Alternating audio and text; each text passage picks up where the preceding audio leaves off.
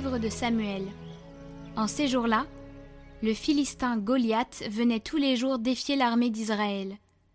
David dit à Saül Que personne ne perde courage à cause de ce Philistin. Moi, ton serviteur, j'irai me battre avec lui. Saül répondit à David Tu ne peux pas marcher contre ce Philistin pour lutter avec lui, car tu n'es qu'un enfant, et lui c'est un homme de guerre depuis sa jeunesse. David insista. Le Seigneur qui m'a délivré des griffes du lion et de l'ours me délivrera des mains de ce Philistin. Alors Saül lui dit Va, et que le Seigneur soit avec toi. David prit en main son bâton. Il se choisit dans le torrent cinq cailloux bien lisses, et les mit dans son sac de berger dans une poche. Puis, la fronde à la main, il s'avança vers le Philistin. Le Philistin se mit en marche et, précédé de son porte-bouclier, approcha de David. Lorsqu'il le vit, il le regarda avec mépris car c'était un jeune garçon. Il était roux et de belle apparence. Le Philistin lui dit Suis-je donc un chien pour que tu viennes contre moi avec un bâton? Puis il le maudit en invoquant ses dieux. Il dit à David Viens vers moi que je te donne en pâture aux oiseaux du ciel et aux bêtes sauvages. David lui répondit. Tu viens contre moi avec épée, lance et javelot. Mais moi je viens contre toi avec le nom du Seigneur des armées, le Dieu des troupes d'Israël que tu as défié. Aujourd'hui le Seigneur va te livrer entre mes mains. Je vais t'abattre, te trancher la tête, donner aujourd'hui même les cadavres de l'armée philistine aux oiseaux du ciel et aux bêtes de la terre. Toute la terre saura qu'il y a un Dieu pour Israël, et tous ces gens rassemblés sauront que le Seigneur ne donne la victoire ni par l'épée, ni par la lance, mais que le Seigneur est maître du combat, et qu'il vous livre entre nos mains. Goliath s'était dressé, s'était mis en marche, et s'approchait à la rencontre de David. Celui-ci s'élança, et courut vers les lignes des ennemis à la rencontre du Philistin. Il plongea la main dans son sac et en retira un caillou qu'il lança avec sa fronde. Il atteignit le Philistin au front. Le caillou s'y enfonça et Goliath tomba face contre terre. Ainsi David triompha du Philistin avec une fronde et un caillou. Quand il frappa le Philistin et le mit à mort, il n'avait pas d'épée à la main. Mais David courut. Arrivé près du Philistin, il lui prit son épée, qu'il tira du fourreau, et le tua en lui coupant la tête. Quand les Philistins virent que leur héros était mort, ils prirent la fuite.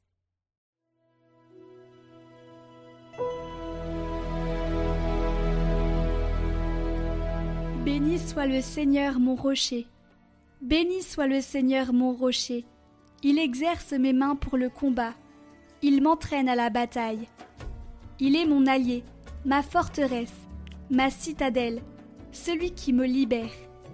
Il est le bouclier qui m'abrite. Il me donne pouvoir sur mon peuple. Pour toi, je chanterai un chant nouveau. Pour toi, je jouerai sur la harpe à dix cordes. Pour toi qui donnes au roi la victoire et sauve de l'épée meurtrière David, ton serviteur.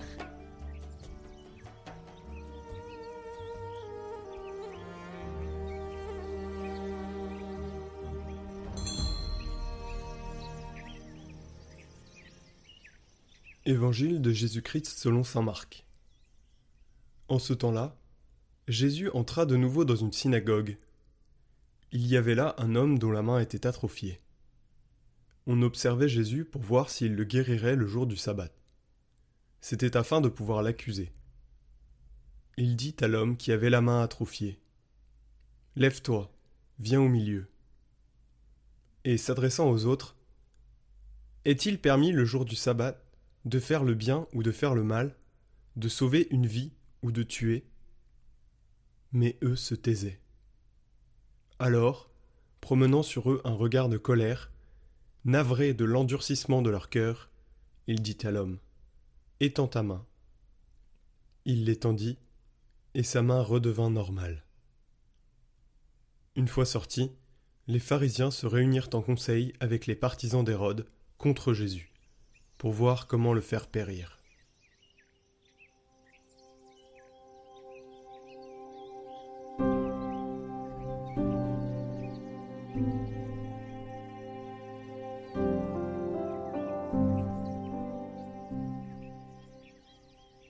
De Saint-Hilaire. Est-il permis le jour du sabbat de faire le bien, de sauver une vie? Dieu est-il à l'œuvre? Travaille-t-il le jour du sabbat? Certes, oui, car autrement le ciel disparaîtrait, la lumière du soleil s'éteindrait, la terre perdrait consistance. Tous les fruits manqueraient de sève, et la vie des hommes périrait, si à cause du sabbat, la force constitutive de l'univers cessait d'agir. Mais en fait, il n'y a aucune trêve, aussi bien pendant le sabbat que durant les six autres jours. Les éléments de l'univers continuent à remplir leurs fonctions. À travers eux, le Père œuvre donc en tout temps. Mais il agit dans le Fils qui est né de lui et par qui tout cela est son œuvre. Par le Fils, l'action du Père se poursuit donc le jour du sabbat, et par conséquent, il n'y a pas de repos en Dieu, puisque aucun jour ne voit cesser l'œuvre de Dieu. Ainsi en est-il de l'action de Dieu. Mais en quoi consiste son repos? L'œuvre de Dieu, c'est l'œuvre du Christ, et le repos de Dieu, c'est Dieu, le Christ. Car tout ce qui appartient à Dieu est véritablement dans le Christ, à tel point que le Père peut s'en reposer sur lui.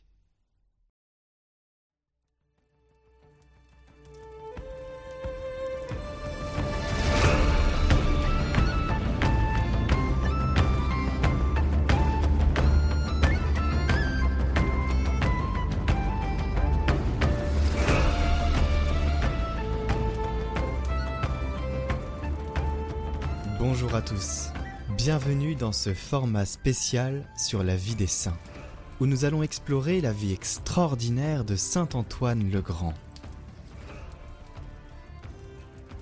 Imaginez-vous rejoindre l'Église primitive au IIIe siècle, pour découvrir l'histoire fascinante de cet homme qui a laissé une empreinte indélébile sur l'histoire du christianisme, et notamment sur la vie monastique. La vie de Saint Antoine le Grand.